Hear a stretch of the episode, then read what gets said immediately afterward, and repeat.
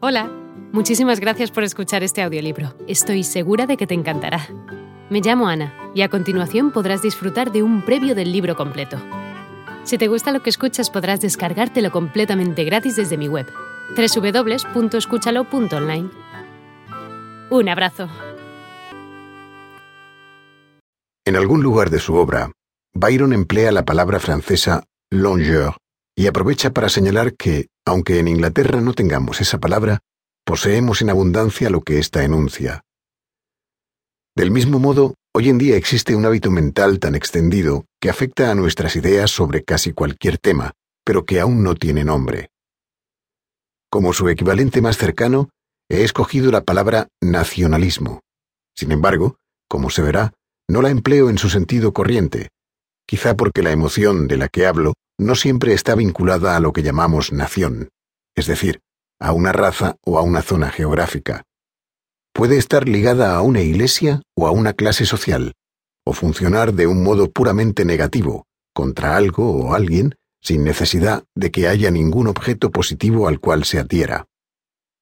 Cuando digo nacionalismo, me refiero antes que nada al hábito de pensar que los seres humanos pueden clasificarse como si fueran insectos y que masas enteras integradas por millones o decenas de millones de personas pueden confiadamente etiquetarse como buenas o malas.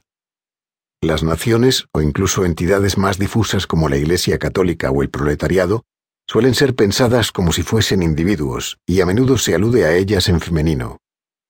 En cualquier periódico pueden encontrarse afirmaciones tan patentemente absurdas como que Alemania es traicionera por naturaleza, y cualquiera se atreve a realizar generalizaciones temerarias sobre el carácter nacional. El español es un aristócrata nato, o todos los ingleses son hipócritas. De vez en cuando, se reconoce que estas generalizaciones son infundadas, pero el hábito de repetirlas persiste, y gente que afirma tener un punto de vista internacional, como Tolstoy o Bernard Shaw, incurre frecuentemente en ellas. Pero, en segundo lugar, y esto es mucho más importante, me refiero al hábito de identificarse con una única nación o entidad, situando a ésta por encima del bien y del mal y negando que exista cualquier otro deber que no sea favorecer sus intereses. El nacionalismo no debe confundirse con el patriotismo, aunque ambas palabras se usan normalmente con tanta vaguedad que cualquier definición es susceptible de ser sometida a discusión. Sin embargo, es preciso distinguir entre ellas, puesto que aluden a dos cosas distintas, incluso opuestas.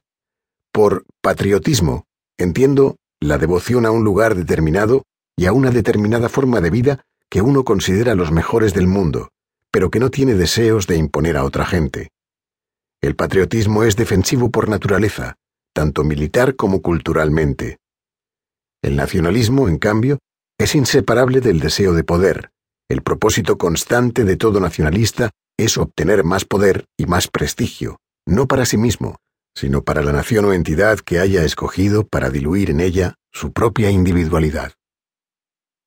Mientras se aplique en exclusiva a los movimientos nacionalistas más notables y reconocibles de Alemania, Japón y otros países, lo anterior resulta bastante obvio.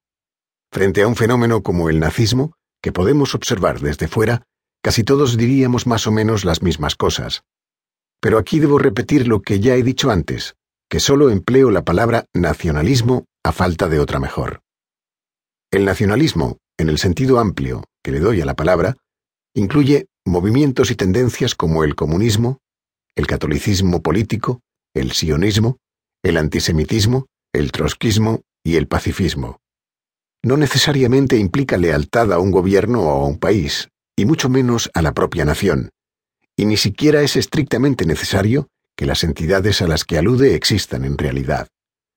Por nombrar unos cuantos ejemplos obvios, el judaísmo, el islam, la cristiandad, el proletariado y la raza blanca son todos ellos objeto de apasionados sentimientos nacionalistas, pero su existencia puede ser seriamente cuestionada y ninguno posee una definición aceptada universalmente. Además, Vale la pena insistir en que el sentimiento nacionalista puede ser puramente negativo. Hay trotskistas, por ejemplo, que simplemente se han convertido en enemigos de la URSS, sin desarrollar la correspondiente lealtad a cualquier otra entidad. Cuando uno percibe las implicaciones de algo así, la naturaleza de aquello a lo que llamo nacionalismo se vuelve mucho más clara. Un nacionalista es alguien que piensa únicamente o principalmente en términos de prestigio competitivo. Puede ser un nacionalista positivo o negativo, esto es, puede usar su energía mental en ensalzar o denigrar. Hola de nuevo. No está mal para ser solo una pequeña muestra, ¿verdad? Si te ha llamado la atención, recuerda que encontrarás este audiolibro completo y gratis en www.escúchalo.online.